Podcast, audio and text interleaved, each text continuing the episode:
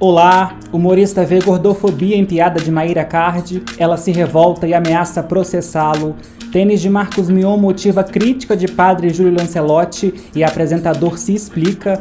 Gabriel Medina anuncia pausa na carreira após romper com a família e se envolver em polêmicas. E Justiça de Goiás dá início aos trâmites envolvendo a herança de Marília Mendonça.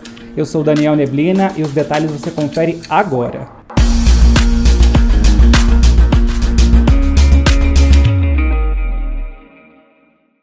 E aí, tudo bem?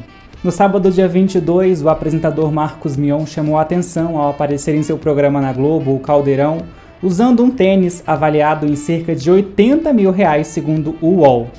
O padre Júlio Lancelotti, que é conhecido por realizar diversas ações sociais para ajudar pessoas mais vulneráveis, compartilhou a notícia sobre o valor do tênis no Instagram e se disse triste diante de tanta desigualdade. Mion então fez questão de responder à crítica. Ele escreveu que não pagou e nunca pagaria esse valor em um tênis, que existe um mercado de hipervalorização dos produtos e que ele não faz parte. O apresentador escreveu que tem 100% de consciência do seu lugar de privilégio e por isso mesmo leva como obrigação ajudar o próximo, inclusive já divulgou causas do próprio padre. Lancelotti se disse sensibilizado com a resposta, agradeceu e lamentou por infelizmente ainda ver pés marcados de tanto trabalho e que não conseguem sequer um chinelo. A participação do ator Arthur Aguiar no BBB 22 tem rendido.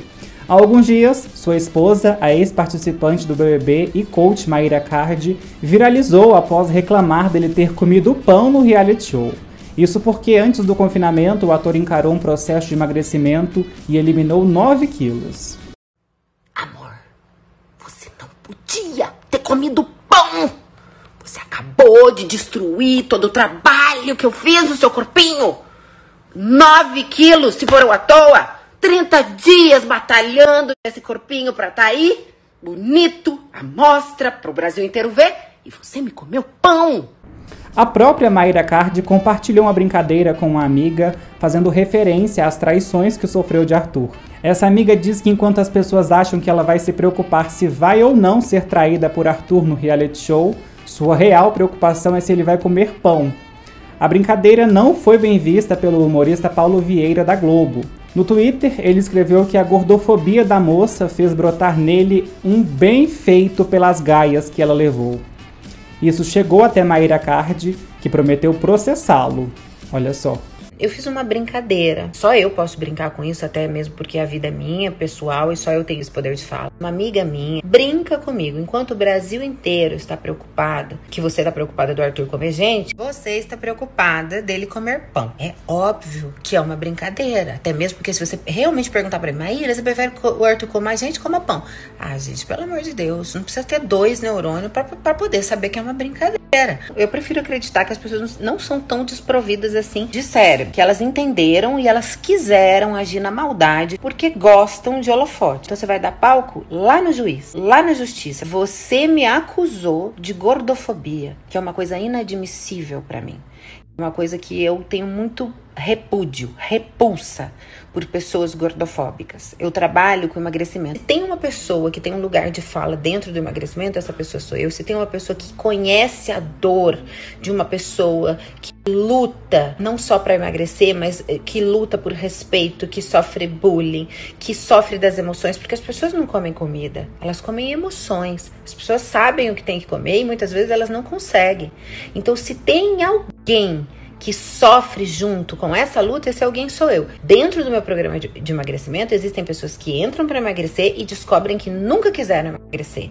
E que a gente trabalha com aceitação. Ele é o único programa de emagrecimento que olha a ferida de dentro para fora, que não faz as pessoas emagrecerem porque elas têm que. Que é um absurdo um artista grande é, pegar um fragmento sem, sem entender nada, sem ver que era uma, nitidamente uma brincadeira e levar para um lugar que não cabia. Em momento algum tem fala gordofóbica. Isso é inadmissível. Isso não vai ficar impune, que essa pessoa vai ser processada porque isso não se faz. Eu não admito que se brinque com uma coisa tão séria, com uma dor tão séria que é a minha vida, que é o meu trabalho. Eu dedico a minha vida a essas pessoas que lutam com pessoas que estão o tempo inteiro fazendo bullying, que lutam com o peso, então eu não admito. Quando eu brinco com o pão, eu também me refiro ao lado da saúde, porque quando, por exemplo, eu falo sobre pão nas minhas redes sociais, nas minhas coisas, eu me refiro ao glúten, que é extremamente inflamatório, que é extremamente. É, que causa um monte de alergia. Então, não tem nada a ver com essa vertente tóxica, venenosa que tá saindo por aí. Gordofobia é crime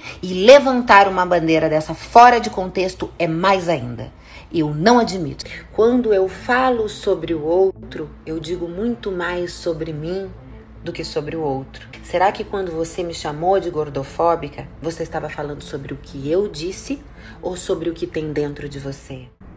Coincidentemente, depois disso, Paulo Vieira fez uma publicação no Twitter que muitos viram como indireta. Ele escreveu que Branco acha que só eles têm advogados. O surfista Gabriel Medina anunciou uma pausa na carreira. Ele divulgou uma carta aberta explicando que vai se ausentar dos principais campeonatos de 2022 por não estar fisicamente bem, assim como sua saúde mental, que atravessa um momento delicado. Ele disse que chegou ao seu limite. O atleta relembrou uma lesão no quadril que sofreu no final do ano passado, que se juntou ao seu desgaste mental. Isso acontece após um ano de 2021 ser de altos e baixos para Medina. O atleta rompeu com sua mãe Simone e com o padrasto Charles, que cuidavam de sua carreira desde a infância. Medina e a mãe travaram ainda uma batalha milionária na justiça. A relação com a família começou a ir mal após seu casamento com a atriz e modelo Yasmin Brunet. Em 2021, também se envolveu em uma polêmica com o Comitê Olímpico do Brasil ao tentar levar Yasmin para os Jogos Olímpicos de Tóquio, o que foi negado pela entidade esportiva. Aliás, ele era um dos favoritos na Olimpíada, mas saiu derrotado pelos adversários. No ano passado, quase ficou de fora de uma etapa de um campeonato por não ter tomado a vacina contra a Covid. O Tribunal de Justiça de Goiás deu início aos trâmites envolvendo a herança da cantora Marília Mendonça. Ela morreu em novembro do ano passado, aos 26 anos, vítima de um acidente aéreo. Os bens deixados pela artista giram em torno de 500 milhões de reais. A análise da partilha começou no final de dezembro, na primeira vara de sucessões de Goiânia, e tudo corre em segredo de justiça. A maior parte vai ficar para o único filho de Marília, Léo, de dois anos. Ele é fruto do relacionamento dela com o cantor Murilo Ruff. Os dois nunca foram casados, apenas namoraram. Com a morte, a guarda da criança ficou compartilhada entre a avó materna, Ruth Moreira, mãe de Marília, e o pai da criança. Como Léo ainda é menor de idade, seus bens vão ser administrados por um tutor até que ele complete 18 anos.